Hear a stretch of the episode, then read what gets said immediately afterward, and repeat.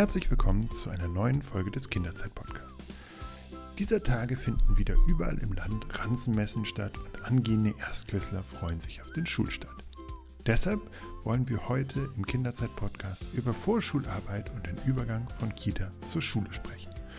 Mein Gast ist heute Melanie Babst. Sie ist Sozialpädagogin an der Medical School Hamburg und Expertin für genau diesen Übergang. Bevor wir loslegen, möchte ich mich aber nochmal bei unserem heutigen Sponsor bedanken. Und zwar ist das die Quick Online Akademie. Die bietet nämlich abwechslungsreich gestaltete Online-Kurse, Webinare und Teamfortbildungen für pädagogische Fachkräfte. Dort findet ihr ganz unterschiedliche Kursformate zu relevanten aktuellen Kita-Themen von Kita-Häppchen, Praxiskursen und Experteninterviews bis zu intensiven Kursen. Und dabei arbeitet Quick mit einem ganz großen Netzwerk von Expertinnen und Experten zusammen. Das sind über 25 Fachleute aus dem Bereich der frühen Bildung. Außerdem ist Quick auch Veranstalter des im Moment laufenden Kita Online-Kongresses. Quick tut sehr viel dafür, dass Weiterbildung für Erzieherinnen und Teams gelingen und mehr Qualität in die Kitas kommen. Ähm, und nun wünscht uns genau diese Quick Online Akademie viel Spaß bei der heutigen Folge. Genau.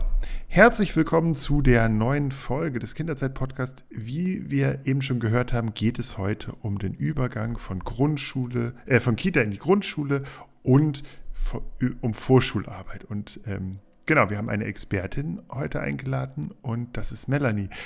Ähm, erstmal die Frage an dich, äh, wie geht es dir in diesen, ja, sehr verrückten, schwierigen Zeiten und ähm, genau, wie geht's dir erstmal, bevor wir dich genauer vorstellen, erstmal die, wie geht's dir Frage. Ähm, ja, mir geht es, also ich merke, ich bin schon auch erschöpft von allem, was so im letzten Jahr an Belastungen auch da war. Also ich meine, Corona ist ja noch länger als schon ein Jahr, aber ähm, ich fand insbesondere das letzte Jahr sehr anstrengend mit den langen Schulschließungen und ähm, ja, sehr viel Homeoffice-Arbeit und Gleichzeitigkeit von Care-Arbeit und eben Lohnarbeit, genau. Und natürlich aktuell, jetzt hatten wir ja so gedacht, okay, die Corona-Situation entspannt sich ein bisschen und jetzt haben wir eine andere Krise. Auch die ist natürlich, finde ich, wirkt so bis in den eigenen Alltag hinein, ne? die Gespräche und so weiter. Also ich ähm, ja, versuche da eine Balance zu finden zwischen, ich informiere mich, ich versuche richtige Worte für Kinder zu finden und äh, ich sorge mich aber auch um mich selbst äh, ausreichend, damit es mir gut geht. Genau, also so. Ich finde, es ist immer viel los, immer voll. Genau, das ist so bei mir ganz üblich, sage ich mal. Ich bin absolut bei dir. Es geht wahrscheinlich uns allen so, dass, dass wir uns eigentlich nach zwei Jahren Pandemie danach gesehnt haben, nach etwas Ruhe. Und jetzt kommt sozusagen die nächste Weltkrise. Und ja, und alle, die natürlich äh, Kinder haben, sind davon natürlich emotional vielleicht auch nochmal zusätzlich betroffen, weil man die, die Bilder der Kinder auf Flucht sieht. Auf der anderen Seite muss man auch ähm, mit seinen eigenen Kindern über, über Themen reden, über die man am liebsten gar nicht mit den Kindern so akut geredet hätte. Also, das ist wirklich schwierig. Ähm, meine Frage an dich, was qualifiziert dich quasi im Thema, ähm, in dem Thema Vorschularbeit oder auch an dem Übergang Kita und Schule. Ich glaube, du hast selbst Kita-Kinder, Vorschulkinder, äh, Schulkinder. Genau. Vielleicht mit der sozusagen persönlichen Qualifikation, wenn man es so nennen kann. Äh, genau, ich bin selber Mutter von drei Töchtern, wovon bereits zwei in der Schule sind.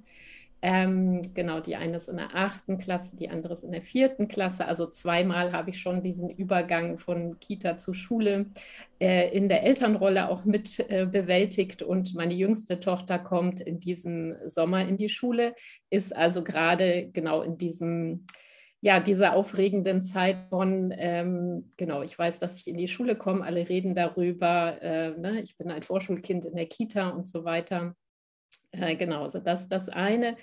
Und das andere ist, ich bin ähm, auch ehrenamtlicher Vorstand in unserer Kita. Das ist eine Elterninitiative und habe sozusagen dadurch auch nochmal eine andere Rolle auch in der Kita, weil ich ähm, genau mit dem äh, mit der Leitung natürlich viel im Austausch bin und somit pädagogisch quasi ganz praxisnah auch einiges mitkriege. Ja, also das quasi das äh, Private und aber genau ganz, ganz, wie soll man sagen, formal bin ich auch noch qualifiziert. Ähm, ich bin Diplom-Sozialpädagogin und ähm, genau beschäftige mich, also das ist ja ein sehr breites ähm, Arbeitsfeld, was man da haben kann.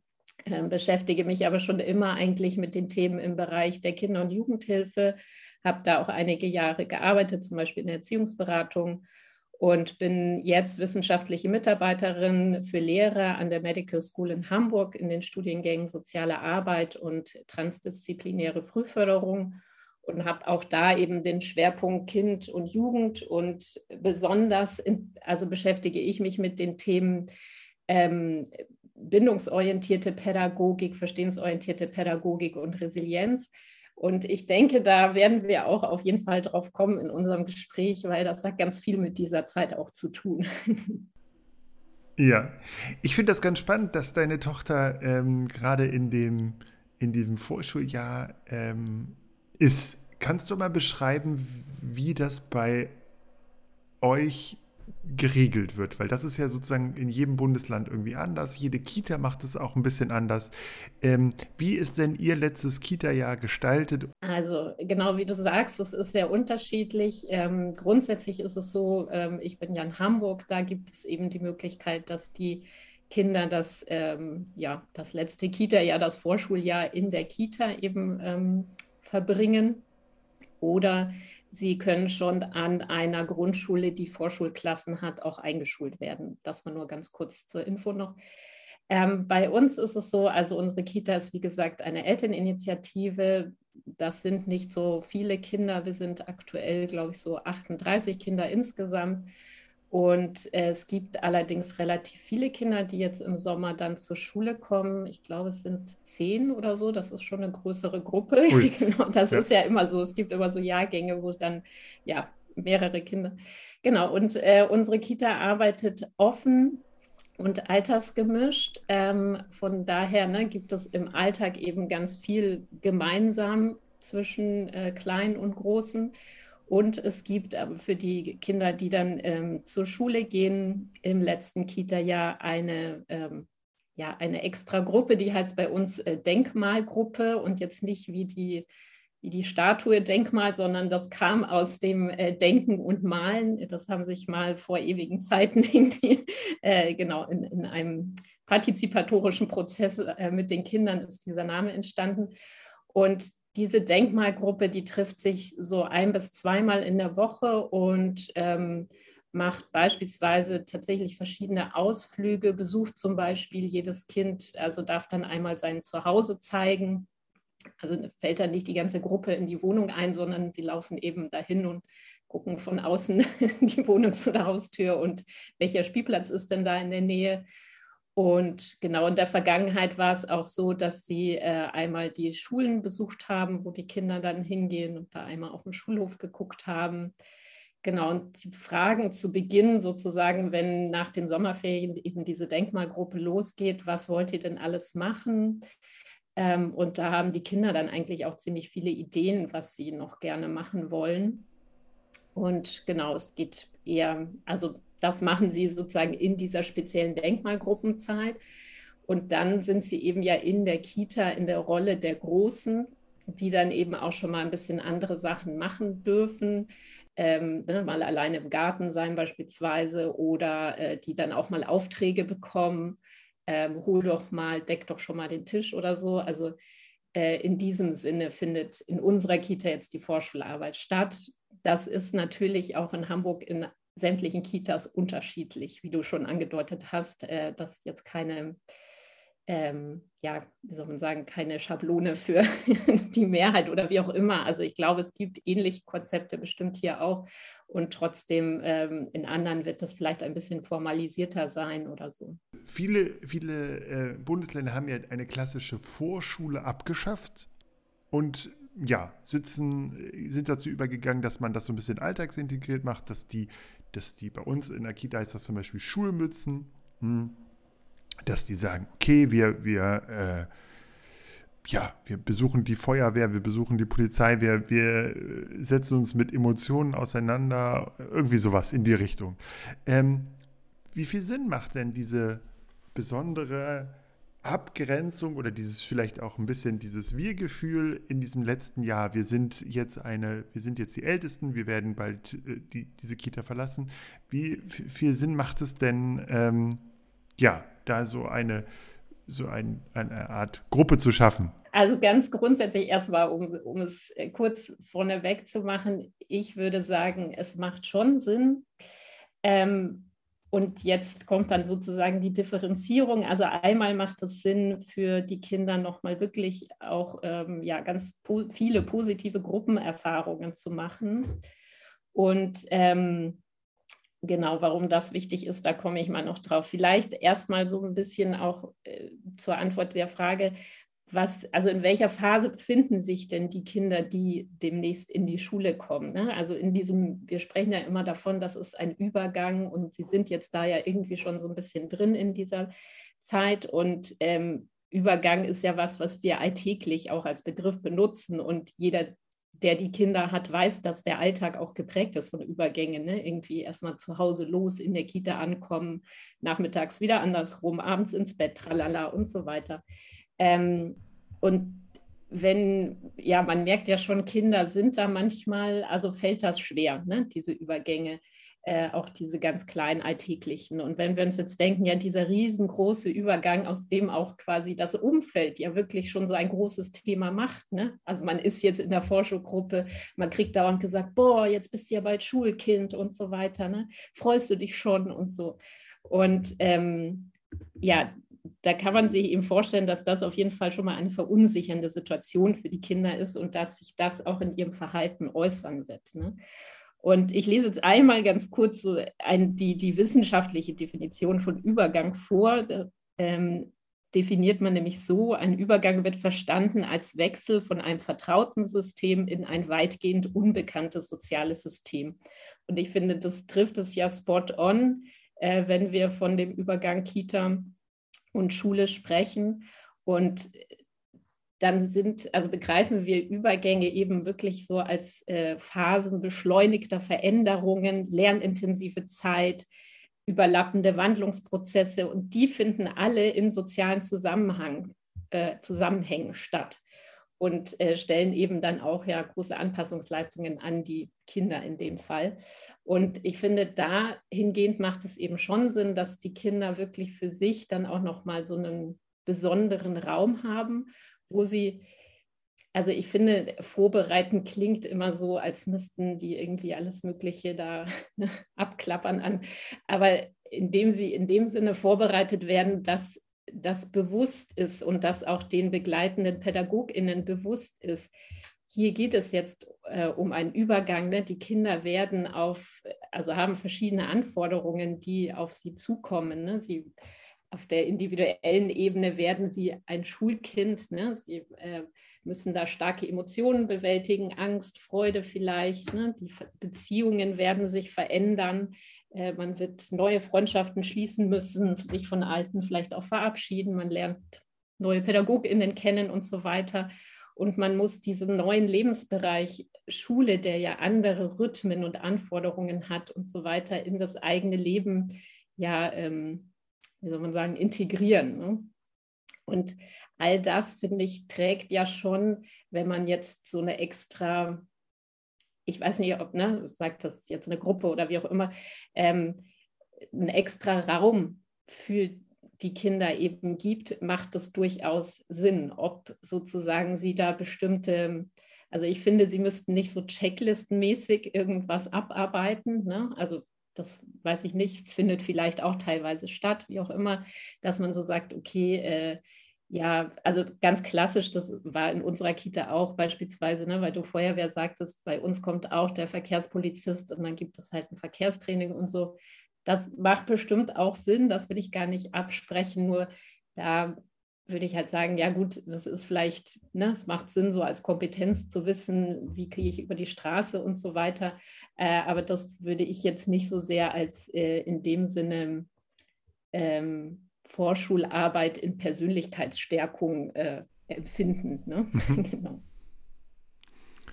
Was ich ganz spannend finde, ist, ähm, wenn man mit Experten und Expertinnen über dieses, diesen Bereich Vorschule spricht, hört man immer so Persönlichkeitsstärkung, Emotionen stärken, Übergänge, Gänge äh, gestalten und auch diese Resilienz den Kindern mitgeben, Selbstbewusstsein. Das ist ja auch etwas, woran Kita nicht nur im Vorschuljahr arbeitet, sondern äh, ab dem ersten Kontakt, ab der ersten Tag Eingewöhnung. Ähm, wenn man aber auf den Markt für Vorschulmaterialien guckt, ähm, gibt es unfassbar viele Angebote, so ähm, Wissen für die Vorschule. Also keine Ahnung, so da ist dann sind da mein erstes Lexikon und dann sind dann sozusagen alles, was man glaubt, was Kinder wissen könnten für die Vorschule drin. Also von äh, Wissen über Dinosaurier bis zu dem ersten Wetterphänomen und sowas.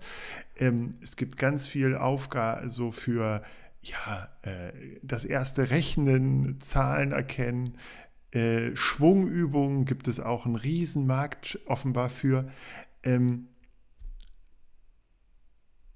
und jetzt sagen alle Experten und Expertinnen, eigentlich ist das sozusagen gar nicht, das wird von den Grundschulen gar nicht erwartet, dass da irgendwie schon Name geschrieben werden kann oder irgendwie, das war schön, wenn irgendwie schon mal so ein, eine Berührpunkte mit, mit Schrift und so bestanden oder mit Zahlen oder so. Aber die emotionalen Sachen sind viel wichtiger. Warum gibt es dann trotzdem noch diesen, diesen großen Markt von, äh, ja, von Schulvorbereitung? Ja, ich glaube, dass, also wahrscheinlich aus mehreren Gründen. Also einerseits glaube ich, dass ähm, das wäre wahrscheinlich eine große eigene Folge, ne? das Thema, wie ist eigentlich Schule?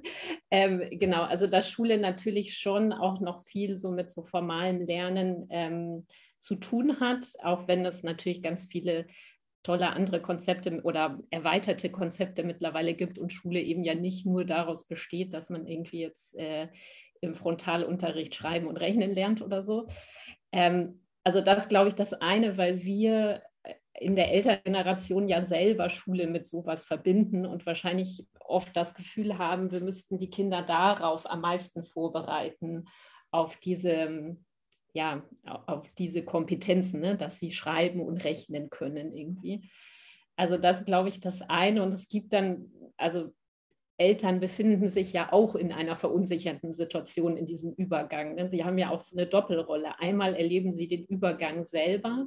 Also es bedeutet ja für als Eltern auch eine Veränderung, wenn man plötzlich ein Schulkind hat. Ne? Man muss sich auch an andere Zeiten, an andere Anforderungen, an andere Leute gewöhnen und so weiter und gleichzeitig ist man halt äh, Begleitung für das eigene Kind und muss irgendwie ne, die Emotionen mit äh, begleiten und regulieren und so weiter. Also und in verunsichernden Situationen suchen wir ja immer was, was uns Sicherheit gibt. Und ich glaube, da ist es dann halt ganz schön und ganz einfach, wenn man denkt, oh, ich kann was tun. Na, also wenn ich, wenn ich handlungsfähig mich fühle, dann gibt mir das ja Sicherheit, ne? weil ich so denke, ich bin nicht ausgeliefert, was dem jetzt passiert, sondern ich kann eben selber was tun.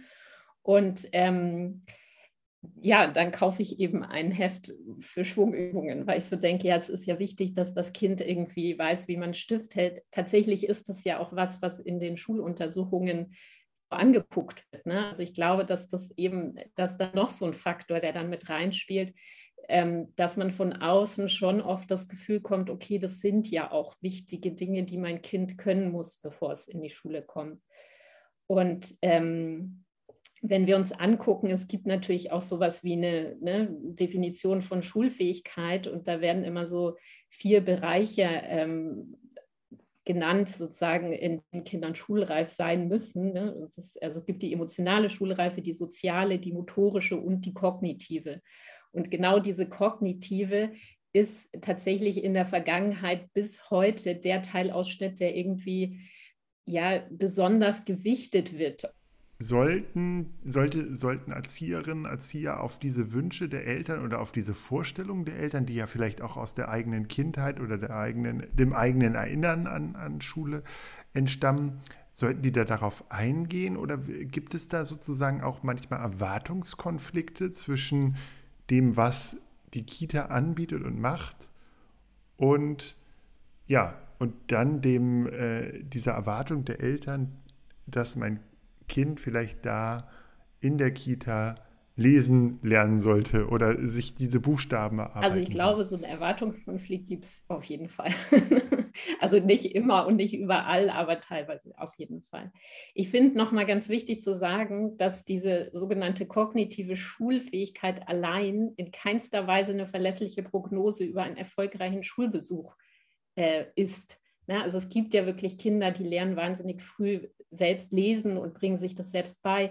Kinder haben ja ein angeborenes äh, Explorationsbedürfnis. Ne? Also die wollen erkunden. Und erkunden bedeutet auch, ich beschäftige mich mit Zahlen, ich beschäftige mich mit Buchstaben. Wie wird mein Name geschrieben? Zeig mal, was steht da, was heißt dieses Schild und so weiter. Also all diese Dinge. Und dann sagen Eltern oft, oh, mein Kind müsste eigentlich jetzt in die Schule, weil es sich sozusagen ja ne, geistig, kognitiv irgendwie diese Fragen stellt.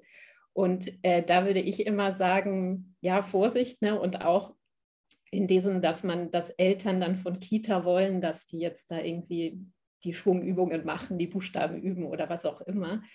Ähm, weil, also da kommen wir jetzt vielleicht schon, sage ich mal, ich spreche jetzt mal dann schon zur Resilienz, weil es ist äh, tatsächlich so, dass wir, ähm, dass es Untersuchungen gibt. Ne? Es gibt ja auch diverse Projekte von ähm, wo Schule und Kita zusammengearbeitet haben und man eben geguckt hat und evaluiert hat, wie, was kann man denn Gutes tun in dieser Zeit. Ne? Also, und äh, wenn wir uns eben jetzt mal angucken, wie kann man also auf die Resilienzforschung gucken und da Ergebnisse angucken, ist es tatsächlich so, dass die Kinder über eine Selbstwertstärkung ähm, ganz signifikante Weiterentwicklung im kognitiven Bereich gemacht haben. Das heißt, über einen guten Selbstwert bin ich in der Lage, äh, irgendwie Bildungsangebote viel besser aufzunehmen. Und ich finde, das ist ja der Punkt, woran wir in Kita dann ähm, arbeiten sollten, ne? dass, ähm, dass Kinder also einerseits die Erfahrung machen, ich bin hier gesehen, ich habe Bezugspersonen hier, ne? ich bin hier gut aufgehoben ähm, es werden meine Gefühle gesehen, meine Gefühle werden auch, ne, wie gesagt, äh, mir gespiegelt oder mir Worte dafür gegeben, damit ich selber dann Worte dafür habe und ausdrücken kann, was mit mir los ist. Äh, was ja total wichtig ist, um dann auch sagen zu können, mir geht es nicht gut. Ne? Ähm, und also das das eine, dann das andere, dass sie wirklich diese und unsere ersten Gruppenerfahrungen prägen uns ganz unwahrscheinlich tief. Und das ist ähm, dann auch total wichtig, dass das eben gut in Kita stattfindet, ne? dass Kindern erlaubt wird, irgendwie Anführerin zu sein und das Positive in dieser Rolle gesehen wird, genauso wie wenn ich stiller Beobachter bin und welche, welche wertvolle Komponente das für die gesamte Gruppe hat. Und ähm, eben so eine Haltung auch hat von, ähm, wir nennen das Stärken stärken, ne? eben nicht zu gucken, ah ja, du musst ja noch mal ein bisschen besser klettern lernen oder ein bisschen besser stillsitzen lernen, sondern zu gucken, was kann denn das einzelne Kind gut und es darin zu bestärken. Also das ist dann halt, das sind alles Dinge, das sind jetzt keine Methoden oder kein einzelner Kurs oder was auch immer, sondern da geht es wirklich um eine Haltung im Alltag und über das Verständnis und das Wissen darüber, dass das die beste Schulvorbereitung ist. Und das natürlich dann der Punkt, dass man das dann Eltern auch gut vermitteln muss ne? und Eltern damit ins Boot holen muss. Weil ich kenne das selber aus Elterngesprächen, ne? die dann sagen, hey, mein Kind kann immer noch nicht auf der Linie ausschneiden und ich habe jetzt erwartet, dass es das in der Vorschulgruppe aber jetzt mal lernt, weil das muss es ja wissen können für die Schule.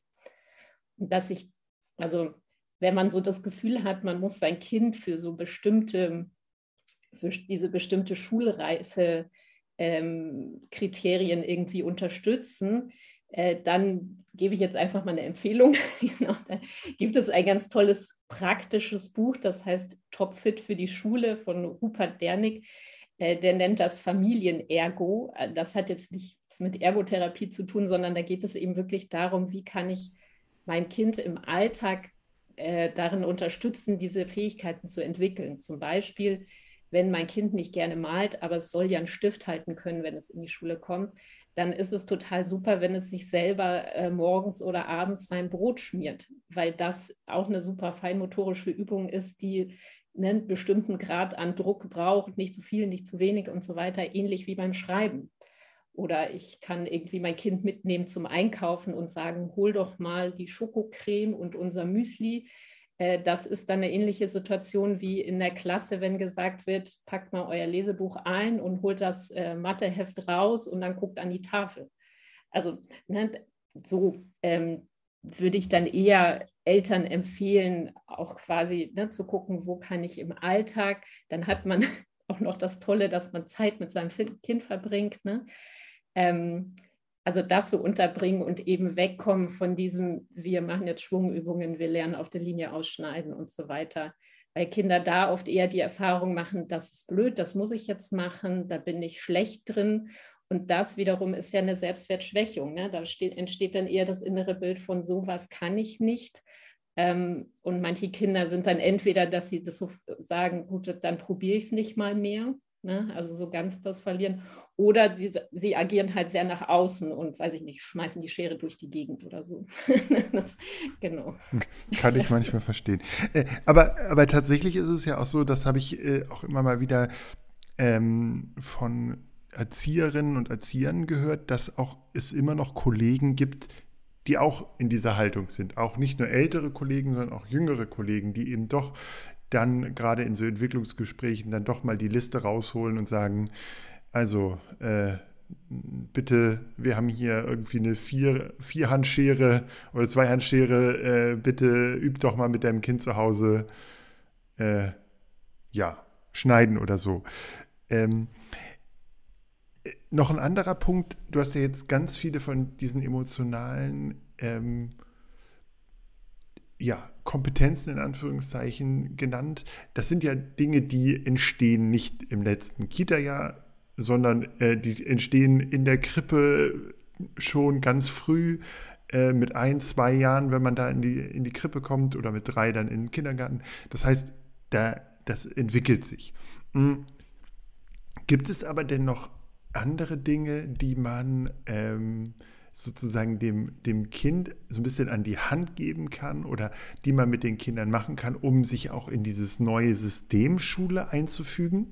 Ähm, ich, äh, ich stand letzt, unlängst mit meinem Sohn in der Bücherei in der örtlichen und da habe ich dann äh, ein Tipptoy-Spiel gesehen. Wir spielen Schule für Kinder ab fünf, glaube ich, oder so. Und ähm, grundsätzlich findet er dieses, äh, ich brauche jetzt mal ein Buch und dann können wir uns schon mal angucken, wie Schule funktioniert, auch ganz spannend. Ist das auch, hilft das sozusagen den Kindern, wenn man schon mal schaut, wie Schule funktionieren kann? Ähm, also das heißt quasi irgendwie mal auf den Schulhof der zukünftigen Schule geht oder mal guckt, wo ist die denn überhaupt? Oder dass mal eine Lehrerin äh, in die Kita kommt und dort sozusagen sich schon mal vorstellt, das ist natürlich immer ein bisschen schwierig, gerade wenn die Kita ein größeres Einzugsbereich, Einzugbereich hat und viele Kinder dann in andere Grundschulen gehen. Aber was hältst du davon, wenn man sozusagen schon Schule kennenlernt? Stärkt das die Kinder auch oder nimmt denen das sozusagen so ein bisschen Nervosität? Ja, auf je, also auf jeden Fall nimmt das Nervosität, weil alles, da sind wir wieder bei dem Punkt auch, ähm, also aus der Bindungstheorie wissen wir ja, wir haben das große Bedürfnis nach Beziehung, nach Verbundenheit. Ne? Da gehört dann auch sowas wie Anerkennung und gesehen werden hinzu. Und auf der anderen Seite haben wir das große Bedürfnis ja nach Erkundung, nach Autonomie, nach Selbstwirksamkeit. Und je nachdem, welches gerade aktiv ist, kann ich das andere nicht so gut. Ne? Wenn ich gerade ein ganz großes Bedürfnis nach äh, nach Verbundenheit und Sicherheit habe, dann kann ich nicht erkunden. Und wenn ich sozusagen in die Schule komme und noch gar niemals, jemals das irgendwie, ne, alles ist mir ganz, ganz fremd. Und ich müsste jetzt, also wenn man sich vorstellt, ich meine, in der Schule gibt es keine Eingewöhnung, anders als in der Kita. Ne? Also tatsächlich ist es ja für die Kinder ein bisschen so, sie müssen da relativ schnell dann so sicher sich fühlen, dass sie sich gut trennen können, weil wenn sie ähm, das nicht können, dann sind sie ja im Unterricht so damit beschäftigt nach dieser Sicherheitssuche, dass sie gar nicht aufnahmefähig sind. Und von daher finde ich, sind diese so Brücken bauen, ne? also dieses, wir gehen mal, wie sieht denn überhaupt das Schulgebäude von außen aus, wenn es möglich ist, wir gehen mal auf den Schulhof. Das Gute daran ist, man kann auch schon mal gucken, wie ist denn so der Schulweg, ne? wie lang ist der denn eigentlich, wie kommt man da hin. Ähm, also das auf jeden Fall gut mit den Personen, was du jetzt gesagt hast, ne, dass Kinder schon mal Lehrkräfte kennenlernen oder so, das wäre natürlich richtig super. Ich weiß nicht, hier findet das quasi nicht statt, weil also es gibt so Schulen haben manchmal so ein, so ein, wenn dann klar ist, auf welche Grundschule das Kind kommt, dann gibt es manchmal so einen Kennenlernnachmittag oder sowas. Aber dass sozusagen Lehrkräfte in die Kita kommen, also das gibt es in diesen ne, erwähnten Programmen, wo man, wo so Modellprojekte, wo man eben solche Sachen mal begleitet hat und versucht hat. Und eigentlich wäre das total gut, ne, wenn es da mehr gibt, weil ich finde, was Kinder jetzt hauptsächlich ihre ersten Berührungen mit Schule hier in Hamburg äh, sind meistens die sogenannten viereinhalbjährigen Gespräche, wo sie in die Schule eingeladen werden. Und es ist so ein bisschen wie so ein also ne, da soll halt so abgeklärt werden, gibt es einen besonderen Förderbedarf und dann hat man eben noch Zeit bis zum Schulbeginn da tätig zu werden. Aber der, der erste Eindruck, also bei einer meiner Töchter war es richtig furchtbar, weil die sollten da ohne Eltern alleine mit fremden Personen, mit fremden Kindern mitgehen. Und meine Tochter hat gesagt, das mache ich nicht. Und habe gesagt, okay, ich bleibe bei dir. Und dann war ich aber die unerwünschte Mutter, die da ständig gebeten wurde, doch zu gehen. Und habe gedacht, ja, aber wie sollen Kinder denn ein positives Gefühl zur Schule entwickeln, wenn sie das Erste, was sie erleben, ist, ich gehe in ein Gebäude, was ich nicht kenne, hier sind lauter Menschen, die ich nicht kenne. Ne? Dann muss ich da irgendwas vortanzen, sage ich mal ein bisschen despektierlich. Ähm, also das ist ja richtig schade, wenn das so läuft. Ne? Und besser ist eben, ja, wenn sie dann schon mal Menschen kennenlernen würden oder was es eben auch manchmal gibt, wenn es schon so Schulkinder tatsächlich gibt. Ne? Also wenn man mal was mit Schulkindern zusammen machen könnte aus der Schule, in die man dann geht. Ähm, weil wir wissen auch sozusagen, dass äh, ne, Kinder sich ja auch immer an, äh, an anderen Kindern orientieren und so kleine Idee, ältere Kinder oder die so ein bisschen äh, mehr schon als man selber können, äh, sind ja immer diese so Anreize. Ne? Das sind also in der, in der, Spielpädagogik oder in der Entwicklungspädagogik nennt man das auch so die, ähm, die Zone der nächsten Entwicklung. Ne? Also wo, was kommt als nächstes für mich? Und das kann man ja immer ganz gut an bisschen älteren Kindern sehen und äh, hat dann ja auch eher Lust darauf. Genau. Und zum Spielen wäre es mir noch wichtig zu sagen, also ich finde es total cool, wenn Kinder Schule spielen, äh, ob das sozusagen so, wie du jetzt gesagt hast, ne, mit so einem Angeleiteten oder ob es halt, also Kinder machen das ja auch frei, weil im Rollenspiel, weil Kinder spielen, was sie gerade beschäftigt. Und es ist total wichtig, dass man das auch zulässt, auf jeden Fall, ähm, weil also Kinder so ihre Themen auch verarbeiten. Ne? Also betreiben wirklich im Spiel, vor allen Dingen im Rollenspiel, auch Psychohygiene. Und ähm, äh, ja, da, da, also da, das ist wieder ein Punkt sozusagen auch der Resilienzstärkung, wenn man so will, weil ähm, ja, weil sie da eben, wie gesagt, die Themen, die sie beschäftigen, verarbeiten und manchmal wirkt es von außen auch ein bisschen irritierend, wenn man so denkt, da spielt jetzt jemand, dass es eine ganz strenge Lehrerin gibt und die ist total fies zu den Kindern und man denkt so, Gott, oh Gott, wo kommt denn dieses Bild von Schule her oder so? Ähm, und trotzdem ist es dann für die Kinder wichtig, weil sie, wie gesagt, darüber, dass auch ihren Stress, ihre Sorgen und so weiter verarbeiten und abbauen können und sich natürlich, Entschuldige, äh, ne, also im Spiel sind sie selber Konstrukteure und Konstrukteurinnen und können so ja wieder diese Sicherheit erlangen. Ich kann was gestalten, ich bestimme hier, wie das ist. Und äh, dann fühle ich mich nicht mehr hilflos ausgeliefert. Wir waren jetzt ja ganz viel, wir haben ja ganz viel über Schule jetzt schon gesprochen. Ähm, das bringt mich zu der nächsten Frage. Was erwartet denn eigentlich Schule von den Kindern? Oder was erwartet die Schule vielleicht auch von der Kita? Äh, mit welchen Eigenschaften, welchen Fähigkeiten sollen denn Kinder, was würde sich sozusagen eine Grundschullehrkraft äh, wünschen von den Kindern? Ähm, wenn, wenn, es quasi nicht ABC und äh, Rechne, sicheres Rechnen im 100er Raum ist. Also wie gesagt, ich finde, ähm, mir war das teilweise auch gar nicht so bewusst, bis ich mich damit äh, mehr beschäftigt habe. Ehrlich gesagt, finde ich, erwarten die eine ganze Menge. ähm, und zwar, also auch ne, im guten Sinne, es gibt ja ganz tolle Lehrkräfte, die das, finde ich, auch sehr schön auffangen. Ähm, ich habe vorhin ja schon mal gesagt, es gibt so vier, ähm, ja, wie soll man sagen, Kategorien von Schulreife. Und äh, das waren eben zum Beispiel die emotionale Schulreife. Und da steht dann sowas wie, was Schule erwartet, Enttäuschungen ertragen können, neue Situationen und Gruppen angstfrei begegnen. Eigeninitiative. Ne? Also solche Sachen, da sind wir immer wieder bei dem Punkt, was habe ich in der Kita für Erfahrungen gemacht? Ging das da? Ne? Hat meine eigenen Bedürfnisse Platz? Weil wenn überwiegend quasi mein Bedürfnis gesehen wurde, dann kann ich auch mal warten, ne? dann, wenn es gerade nicht passt. Dann kann auch sagen, okay, ne, ich sehe, du möchtest total gerne jetzt von deinem Wochenende erzählen und jetzt sind erst noch zwei andere Kinder dran. So, ne? Und wenn ich die Erfahrung gemacht habe, ja, ich komme dann auch tatsächlich dran, dann kann ich das aushalten, zum Beispiel.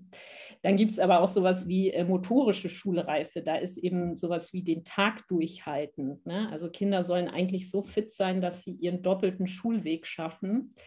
Ähm, weil wenn sie quasi nach dem einfachen Schulweg schon kaputt sind, dann können sie ja direkt in der ersten Stunde, äh, weiß ich nicht, bräuchten sie erstmal Pause und nicht, äh, was dann da dran kommt. Ne? Äh, sie sollen sich allein anziehen können. Was, also weil wissen wir alle, ne, in der Kita gibt es einfach mehr Möglichkeiten, dass denen noch geholfen wird als in der Schule dann. Und äh, hier sind wir bei sowas ganz Formalen, was auch zur motorischen Schulreife gehört, zum Beispiel Finger- und Handgeschicklichkeit, also einen Stift halten, ne, das hatten wir schon. Ähm, Genau, dann gibt es noch in der sozialen Schulreife so, dass sie zuhören können, Impulse steuern, sich als Gruppe angesprochen fühlen. Also wenn die Lehrerin sagt, ne, legt mal das Lesebuch weg und stellt euch alle auf die linke Seite, dass man dann nicht darauf wartet, dass man einzeln angesprochen wird, sondern tatsächlich irgendwie sich mitgemeint fühlt. Ähm, hier ist natürlich, finde ich, auch ganz entscheidend, haben wir schon gesagt, welche Gruppenerfahrungen ich in der Kita machen konnte. Und dann gibt es eben schon noch auch diese kognitive Schulreife. Da ist eben sowas wie Konzentrationsfähigkeit, Ausdauer, zielgerichtete Aufmerksamkeit, ähm, das sogenannte auditive Kurzzeitgedächtnis und visuelle Gedächtnis. Ne? Also kann ich mir einen Arbeitsauftrag merken, kann ich irgendwie, wenn da an der Tafel dann was angemalt ist oder so, mir das merken, was ich dann machen muss. Und genau, also da gibt es schon, sage ich mal, eine ganze Liste an ähm, ja, wie soll man sagen, Fähigkeiten, die äh, Schule erwartet, beziehungsweise die Kinder brauchen, um den Schultag äh, auch gut zu schaffen, würde ich mal so sagen. Weil, wie gesagt, wenn ich äh, mich nicht alleine anziehen kann, dann habe ich nach dem Sportunterricht äh, ein Problem ne? oder schon währenddessen oder auch auf dem Pausenhof, wenn es Winter ist und so weiter. Also da ist, ähm, braucht es halt schon diese Fähigkeiten ich finde halt weiterhin, dass man das sozusagen sehr gut in den Familienalltag einbauen kann und natürlich auch in den Kita-Alltag. Also müssen uns ja bewusst sein, dass Kita wirklich total wichtige Sozialisationsinstanz ist, weil unsere Kinder da total viel Zeit verbringen. Und äh, dass genau das sozusagen, ähm, also ich kenne das so aus unserer Kita, ist es auch selbstverständlich, ne, dass dann, dass man äh, Kinder unterstützt, sozusagen es selber zu machen. Dieses, ne, aber so äh, sich alleine an und ausziehen oder so. Und als Eltern kann man das natürlich auch, da denkt man immer, ja gut, wir haben morgens keine Zeit, das ist sowieso schon alles immer total knapp. Ne? Auch da kann man ja natürlich so kleine Sachen machen. Ne? Irgendwie, man kann erstmal sagen, gut, heute ziehst du dir halt mal alleine, äh, weiß ich auch nicht, deine Unterwäsche an oder so, und den Rest machen wir zusammen oder solche Sachen. Ne? Also so, und es gab ja mal dieses Kinder müssen, wenn sie in die erste Klasse kommen, eine Schleife binden können. Das hat man dann mal untersucht und festgestellt, das können die wenigsten, weil das auch wirklich eine sehr komplexe Fingerfertigkeit schon ist. Genau. Also man darf da ruhig zur Erleichterung für alle Klettschuhe nehmen. genau. Gibt es ja auch inzwischen sehr coole von. Genau. Ähm, hat sich diese Haltung verändert in den, in den letzten Jahren? Also man, man kann ja sagen, dass in keiner Schulform eine so heterogene Schülerschaft äh, zusammenkommt wie in den Grundschulen. Viele Grundschulen äh, unterrichten inklusiv. Ähm, dort kommen Kinder äh, zusammen, die quasi am Rande der Hochbegabung sind oder vielleicht hochbegabt sind. Äh, wir haben die in Anführungszeichen normalen begabten Kinder, die aber aus äh, Akademikerhaushalten kommen, wo es vollkommen normal ist, dass die Kinder sowieso schon in Museen geschleppt werden, äh, dass ihnen vorgelesen wird, dass äh, sie sozusagen, also einfach in, wo, wo dieses Erleben um die Kita herum das Elternhaus äh, einfach übernimmt, bis hin zu, zu Kindern, die ähm, ja vielleicht äh, in Sachen Sprachförderung oder anderer Förderung eher ähm, ja, das, das sozusagen nur in der Kita erlebt haben, in Anführungszeichen nur. Ähm, das heißt quasi, wir kommen, da kommen ja ganz unterschiedliche Komponenten zusammen. Ähm, hat sich durch diese Heterogenität, die ja zunimmt, ähm, hat sich da was geändert in der Haltung, was Lehrer erwarten von ihren äh, ja, Schülern, die jetzt neu dazukommen? Mhm. Ja, also, also ähm, ich würde sagen, jein. Also ich würde sagen, in der Kita ja. hat sich schon einiges verändert. Also, mhm. ähm, dass wir eher eben wirklich so ein Bewusstsein dafür haben, ähm, dass Übergänge mhm. gestaltet werden sollen, ne? dass die Kinder eben durch ihr Verhalten mhm. zeigen, was gerade mit ihnen los ist, sodass dieses Bewusstsein habe ich, also mhm. habe ich den Eindruck, dass bei Kita-Fachkräften auf jeden Fall vorhanden und dass es eben viel mehr um dieses, ähm, ne, was wir gesprochen haben, Selbstwertstärkung, Gruppenerfahrung und so weiter mhm. und eher wirklich diese Bestärkung statt Bewertungskultur und so. Und auch eine große Vielfalt an Familienkonstellationen und so weiter. Also, dass da mehr auf die einzelnen Kinder eingegangen wird. Und bei Schule würde ich sagen, ist das Bild sehr, sehr gemischt. Also ich, es gibt wirklich äh, Schulen, die haben das gut im Blick und die, also was zum Beispiel Schule machen können, was hilfreich ist, damit sie da anknüpfen an diese Selbstwertstärkung, ist beispielsweise auch wirklich zu gucken, das, die, das Klassenklima, die Klassenkultur zu gestalten, dafür braucht es halt auch Zeit. Ne? Dafür braucht es diese ähm, Klassenlehrerinnenstunden, ne?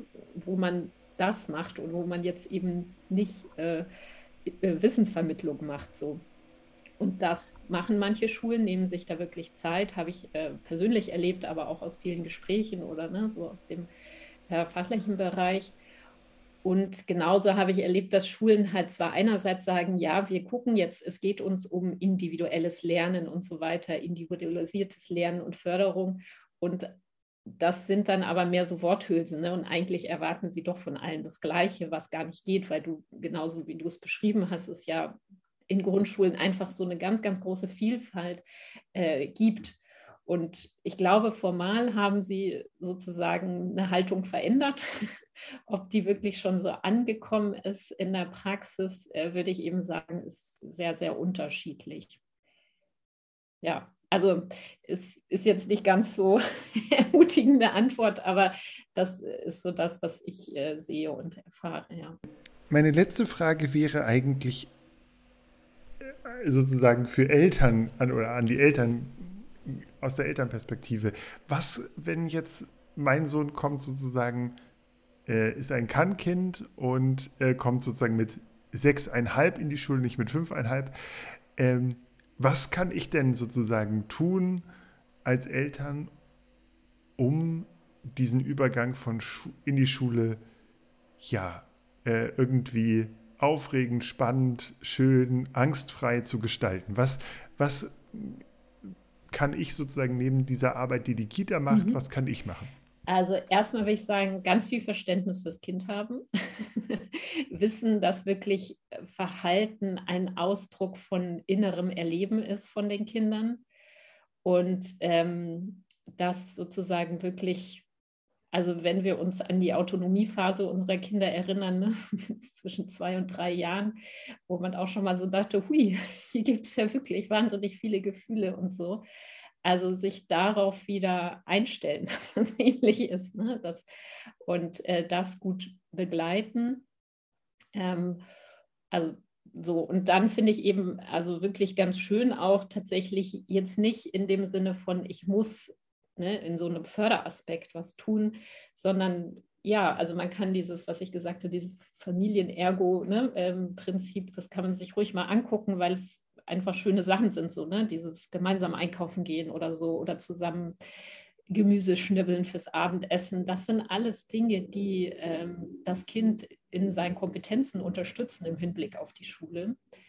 Und ähm, das andere ist natürlich, finde ich, das Interesse des Kindes aufnehmen. Ne? So wie du gesagt hast, ja, wenn ein so Lust hat, ein Buch sich anzugucken, wie funktioniert denn Schule, dann kann man auch von der eigenen Schulzeit erzählen.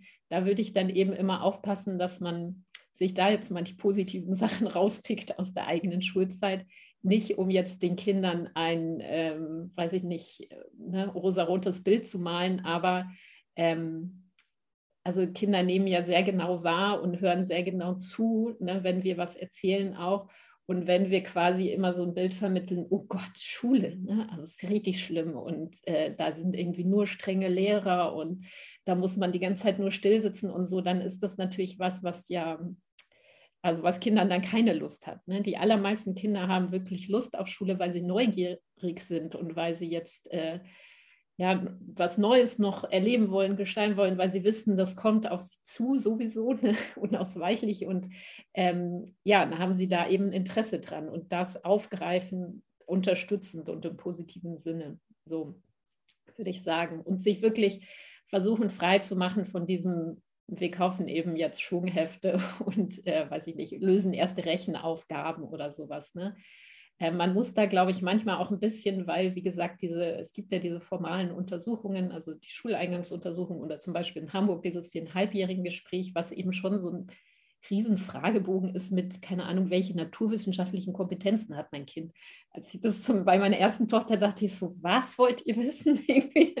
ähm, ja, also dass man sich davon wirklich so ein bisschen frei macht, weil naturwissenschaftliche Kompetenzen eines Kindes sind, wenn man mit ihm im Wald geht, mit dem Kind und dann sich das anguckt oder keine Ahnung, irgendwas mit Wasser ausprobiert oder sonst wie was. Ne? Also, dass wir wegkommen von diesem, äh, das sind irgendwie Formeln oder Aufgaben oder sowas, ne? sondern wirklich für die Kinder, ja, da äh, Erfahrungsräume ermöglichen ne? und immer wieder, vor allen Dingen auch sie immer wieder fragen, ja, was, ähm, was beschäftigt dich denn, ne? wenn du jetzt an Schule denkst oder man sagt, ah, da freust du dich oder hast du da vielleicht ein bisschen Angst? Ne? Also so den Kindern eben unterstützen im Gespräch, dass sie da ihre also dass sie merken, ah ja, ne, dass äh, meine Gefühle werden da gesehen und ich muss jetzt nicht besonders tapfer sein, weil ich in die Schule komme oder schon besonders groß oder dieses jetzt beginnt aber der Ernst des Lebens, ne? was soll das denn sein so?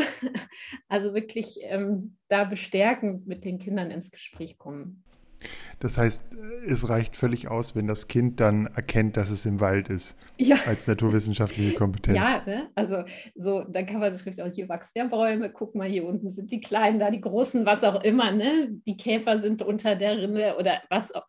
Oder zum Beispiel, weil du das auch gesagt hast, viele Kinder interessieren sich in einem gewissen Alter ja für Dinosaurier oder so. Ne? Also auch meine große Tochter, die war da so, ne? die hat dann immer gesagt, ja, der Triceratops, der hat ja in der Jurazeit gelebt. Ich weiß jetzt nicht, ob das richtig ist, ne? Entschuldigung an alle Fachleute. So, aber also solche Sachen sind, Kinder haben ja Lust auf sowas oft, ne? Oder ein Spezialgebiet. Manche interessieren sich halt total für Fahrzeuge. Da kann man ja darüber was irgendwie sich unterhalten oder ausprobieren oder zu gucken, ob man da was baut oder keine Ahnung. Ne? Ähm, ja. Äh, aus äh, eigener äh, Erfahrung kann ich sagen, der Triceratops lebte in oh, der Oberkreide. Aber, ich wusste es mal besser, nee, alles gut. meine Tochter in dem Alter ja. war. Ich habe gerade ein Dino-Kinderbuch ah, ja, geschrieben, gut, darum dann. bin ich äh, sehr gut im Thema. Nee, aber ich finde es auch, es auch ganz wichtig, dass man seinen Kindern auch für das Thema, äh, für das eigene äh, Interesse auch einfach Wertschätzung zeigt. Also äh, zum Beispiel mein Sohn, ähm, hat einen Namen mit vier Buchstaben und bringt im Moment diese Buchstaben, die sie, glaube ich, gerade in der Kita durchnehmen und Namen buchstabieren und so, bringt er völlig durcheinander. Das ist wie, aber man merkt einfach, das hat für ihn überhaupt keine Relevanz. Das interessiert ihn einfach nicht. Also so.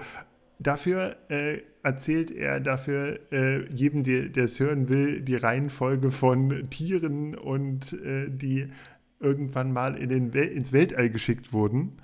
Ähm, und sagt dann auch, äh, ja, äh, also dass äh, Juri Gagarin sozusagen der erste Mensch im Weltall war. Das haben wir vor einem halben Jahr mal in einem Buch gelesen, aber das sowas behält er eher als äh, irgendwie da Schrift oder sowas oder Buchstaben interessieren ihn einfach im Moment nicht. Und ich finde es da ganz wichtig, dass man da sein Kind auch einfach in, in dieser Wissbegier unterstützt, die es hat und ähm, auch diese, diese Zeit einfach noch nicht zu stark verschult. Also dieses, dieses, dieses Lernen von, also diese, diese ganzen Dinge von äh, etwas lernen müssen, das kommt ja sowieso in der Schule noch früh genug. Und dieses neugiergetriebene Weltentdecken, das ist ja etwas, was, was äh, auch in der Grundschule sozusagen von Jahr zu Jahr abnimmt und ähm, oder von Klasse zu Klasse abnimmt. Und das sollte man den Kindern so lange wie möglich ja irgendwie auch erhalten. Und deshalb ist es einfach ganz wichtig, da einfach auch so ein bisschen auf sein eigenes Kind zu achten und zu gucken, dass, dass man ja da jetzt nicht irgendwie sagt, komm, wir setzen uns jetzt hin und äh, genau, also wenn Kinder, also Gerald Hüther sagt ja beispielsweise, ne, Lernen passiert nur da, wo es Bedeutung hat und Bedeutung hat es ja nur, wenn es mich gerade interessiert, so wie du sagst, ne, wenn Kinder begeistert sind in einem Thema, dann merken die sich alles Mögliche. Also wie gesagt, ich habe das auch bei jedem Kind erlebt, dass die, die dann so ein Spezialwissen haben über bestimmte Sachen. Das ist wahnsinnig beeindruckend. Ne? Und, und genau diese Erfahrung von, es macht Freude, sich mit was zu beschäftigen, ne? das ist ja das, das kennen wir ja auch warum schieben wir denn irgendwelche Aufgaben äh, vor uns her? Weil sie uns keine Freude machen, weil wir nicht motiviert sind. Und Motivation ist ja genau, also bleibt ja dann erhalten, wenn ich Lust daran habe. Ne? Und äh, wenn Kinder eben jetzt ganz früh die Erfahrung machen, Schule ist das, was man nur muss und was keinen Spaß macht und wo man sich so hinsetzen muss und so, dann ist es ja, also dann nimmt man ja schon ganz viel von dem, weil wie gesagt, meistens haben die meisten Kinder freuen sich ja auch auf Schule und haben da Lust drauf. Und wie du sagst, leider ist es ja so, dass ähm, das sowieso schon abnimmt und natürlich müssen Kinder auch in der Schule ein Stück weit mal was machen, worauf sie jetzt keine Lust haben, so. Aber trotzdem, also um sie dahin zu schicken, äh, ne, finde ich es erstmal total wichtig, dass sie die Erfahrung gemacht haben, es macht Freude, es äh, sich mit was zu beschäftigen, sich in irgendein Thema rein zu vertiefen irgendwie, ne, und Wissen anzueignen, so. Und eigentlich ist das ja das, das ganz Natürliche, weil das ist genau diese Erkundung, die Kinder machen. Ne? Also die Kinder haben ein natürliches Neugierdeverhalten, äh, weil sonst würden sie ja nie, also wenn wir uns an unsere Kinder erinnern, als sie ganz kleine Babys waren, dann sonst würden sie, wenn sie das nicht hätten, ja nie irgendwas äh, lernen oder Fähigkeiten entwickeln. Ne? Also sie würden ja nicht anfangen zu greifen oder zu krabbeln oder irgendwas, wenn sie nicht Interesse hätten, irgendwas zu erfahren. Ne? Ja.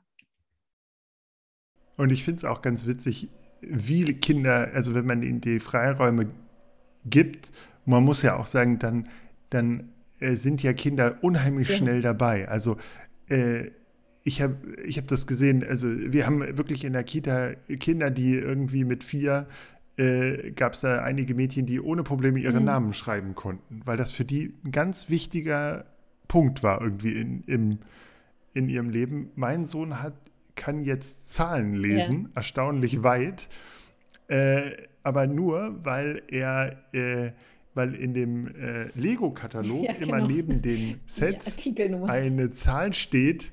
Nee, nee, eine Zahl steht, ab ah, welchem so, Alter ja. das ist.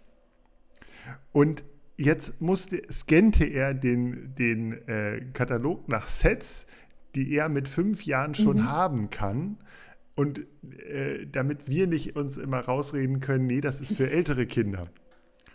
Und äh, dann äh, kann er natürlich das auch noch aushandeln und sagt, okay, wir, äh, das ist zum Beispiel etwas, das ist ab sechs, aber das ist schon in Ordnung. Ja, und da kann man ja sehen, dass, aber, so hat, das, aber das ist ja eine ganz, ganz äh, tolle Kompetenz, die sozusagen auch in der Schule, äh, ne, wenn man jetzt wieder bei diesen formalen Kriterien ist, äh, total hilfreich ist, weil das zum Beispiel Reinerkennung. Ne? Er kann aus einem ganz großen ne, da sind viele bunte Bilder, ganz viele Zahlen, kann er erkennen, wo ist die 5? Ne? Und was, also und sich das dann auf sich beziehen. Also das ist eine unglaubliche Kompetenz. Und das ist jetzt nicht was, wo du dich mit ihm hingesetzt hast, vermute ich mal, ne? und gesagt hast, so sieht übrigens, ne? Also, und da sieht man ja, dass dieses Selbst aneignen irgendwie total toll ist und ganz, ganz viel äh, Basis schafft äh, für alles, was dann kommt. Ne? Und dass es eben nicht so diese ganzen formalen äh, Settings braucht. Und man merkt halt auch, wie wichtig oder wie schnell Lernen funktioniert, wenn, wenn Kinder einen Sinn dahin oder, oder den Zweck erkennen. Also für ihn war es wirklich ein, eine Herzensangelegenheit, das zu wissen. So. Und wie schnell dann die Zahlen, äh, aber auch wirklich in einem starken äh, äh, Zahlenumfang, also auch, äh, ich weiß nicht, bis 20 äh, ist das überhaupt kein Problem zu lesen. Das war, und wir haben das wirklich nicht, nicht befeuert. Also wir haben überhaupt nicht, ich kam da mit, mit wenig Zahlen um die, also klar, wir haben schon mal Zahlen geschrieben und immer gesagt, okay, das ist eine, und wenn er gefragt hat, beantwortet man darauf. Aber ich fand das sehr schön zu sehen, wie einfach aus so einem, äh, einem Bedürfnis, das will ich jetzt verstehen, äh, das ganz schnell entsteht. Und wenn man sozusagen äh, einfach die ganze Zeit dabei bleibt und das anbietet, wenn dieses Interesse da ist und dieses Interesse vielleicht auch erkennt ein bisschen, als Eltern finde ich das viel wichtiger oder auch als pädagogische Fachkraft viel wichtiger, als wenn ich jetzt sage, komm, äh, ich versuche jetzt mal meinem Kind, äh, das sich per Tu nicht für Schreiben interessiert,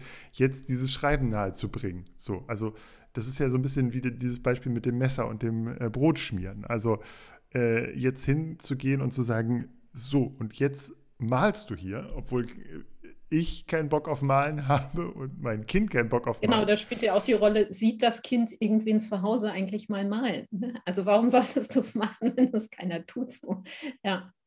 Ja, genau. Also das und das ist ja auch, was ich schon gesagt habe, was total wichtig ist, dass Kinder, und das finde ich schon auch einen großen Appell an Kita nochmal, wirklich ähm, ja solche Selbstwirksamkeitserfahrungen machen dürfen. Ne? Dieses eben, was du jetzt gesagt hast, ich sehe einen Zweck darin, dass ich jetzt weiß, wie eine 5 aussieht, damit ich das herausfinden kann. So. Und das äh, geht halt nicht, wenn zum Beispiel, vielleicht gut gemeint, ne, äh, du jetzt alles, was wo eine 5 steht, schon mal angekreuzt hättest oder so. Ne? Also dann hätte ja das, dieses eigene Herausfinden nicht mehr so stattgefunden. Und dieses, ähm, ja, also ist ja so, ne, wir leben halt nun mal jetzt in der jetzigen Zeit und Kinder haben, würde ich sagen, schon einen begrenzteren Rahmen im Sinne von ihrer Bewegungsfreiheit. Ne? Wie weit dürfen sie sich bewegen? Also wir wohnen ja zum Beispiel in der Stadt, natürlich gibt es hier Verkehr und so weiter. Und aber dass Kinder da die Möglichkeit wirklich haben, aus sich heraus äh, solche Selbstwirksamkeitserfahrungen zu machen und merken, ich darf auch was mitbestimmen, ich darf was entscheiden, ne, was sinnvoll für mich ist, ähm, was mir was bringt und wo ich dann weiß, aha, guck, jetzt kann ich argumentieren, hier steht eine 5, Mama, Papa, dieses Lego-Set darf ich schon haben, wieso kriege ich es nicht? Ne? ja, genau. Und ich, was ich auch find, wichtig finde, ist einfach auch den Kindern die Möglichkeit geben, anderen Kindern dieses Wissen zu äh, mitzuteilen. Das finde ich ist auch immer noch so was, wo man sagen muss, äh, auch zuzulassen, dass äh, Kinder jetzt vielleicht mit, mit Wissen kommen, das ich als Fachkraft oder ich als Eltern nicht habe. Und eben dann zu sagen, okay, dann erklär mir das mal und da, erzähl mal den anderen auch davon, wenn natürlich vorausgesetzt, äh, ich möchte, äh, das Kind hat Lust dazu, äh, aber auch da zu sagen, äh, die Kinder zu ermutigen und zu sagen, komm, dann teil mal dein Wissen mit anderen. Auch das ist ja eine Stärkung von Selbstbewusstsein und eine Erfahrung von, äh, ja, von, von gesehen werden. Ja, ganz genau. Ne? Und das wenn wir jetzt wieder, also immer, ich mache das jetzt ein paar Mal, ne, so diese Analogie, was also vor einer Gruppe sprechen, sich trauen, was zu sagen, was man weiß, ist ja wiederum eine Kompetenz, die es in der Schule auch braucht. Ne? Also wenn ich immer quasi was weiß, was eigentlich die Lehrkraft fragt und mich aber nie traue, mich zu melden und das zu sagen, ne, dann ist es ja leider immer noch so, dass es meistens dann nicht so gesehen wird. Ne? Dann ich sage mal, kriegt man eine schlechte mündliche Note, auch wenn es in der Grundschule noch nicht so ist, ne? aber es fällt dann schon auf. Und wenn ich eben aber die Erfahrung mache, ich weiß was und ich werde jetzt, ne, möchtest du den anderen mal darüber erzählen, was du da alles über die Dinos weißt und so, ne? Und dann in dem, was ich, also was mich beschäftigt, was ich weiß, eben genau wie du sagst, die Erfahrung mache, das ist wertvoll für die anderen und ich kann darüber erzählen und so, äh, dann ist es ja eine bestärkende Erfahrung, die ich mitnehmen kann. Ne? Also wenn ich diese öfter mache und äh, die mir dann wiederum nützlich ist einfach. Ne? genau.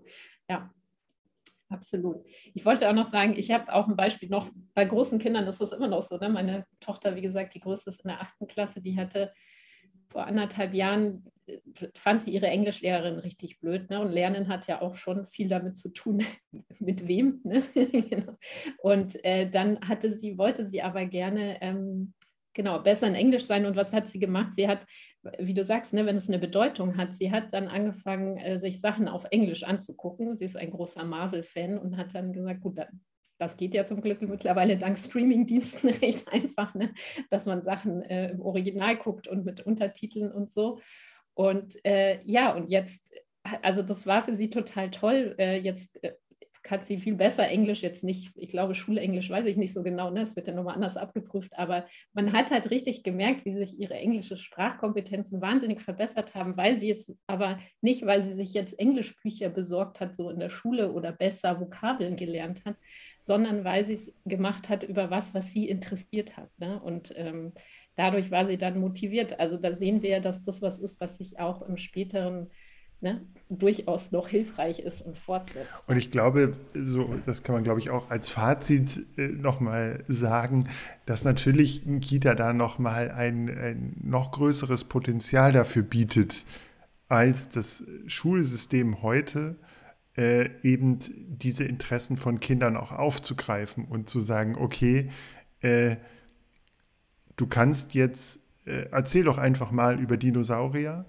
und ähm, auch das wäre ja theoretisch auch in der, in der Schule äh, noch stärker denkbar, dass man sagt, okay, der eine äh, interessiert sich für Dinosaurier, äh, die eine interessiert sich für was, was Lego, Ninjago oder was auch immer.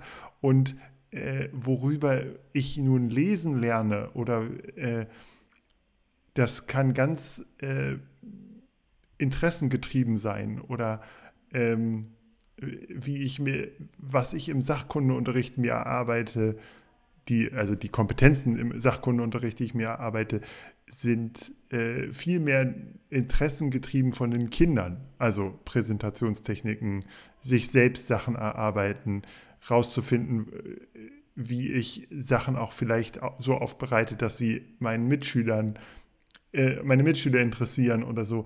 Auch das ist ja etwas, was ja immer am besten funktioniert, wenn ich für dieses Thema brenne und nicht einfach irgendwie der Lehrer kommt und sagt, so, Kinder, ihr haltet jetzt den Vortrag übers Wasser oder übers Wetter und, und ich aber mit meinem, mit meinem eigenen Interesse eigentlich ganz weit woanders bin. So, natürlich, äh, genau, also äh, ich glaube, das ist auch etwas, was, wo Kita einfach noch einen, einen großen Vorsprung hat ja, absolut. Die haben da natürlich mehr Freiräume und ähm, sollten das auch wirklich nutzen. Und auch, also ich finde, die, wie gesagt, wenn wir jetzt nochmal ganz formal gucken auf die, ne, auf die Resilienzforschung, auf die Bindungsforschung, auch die gibt uns ja da recht, diesem, ne, dass wir das so angehen und dass wir nicht Kita verschulen müssen. Äh, ne? Und äh, deshalb ja, finde ich absolut, sollte äh, Kita diese, diese Freiräume nutzen und Kinder dahingehend ähm, Möglichkeiten geben und stärken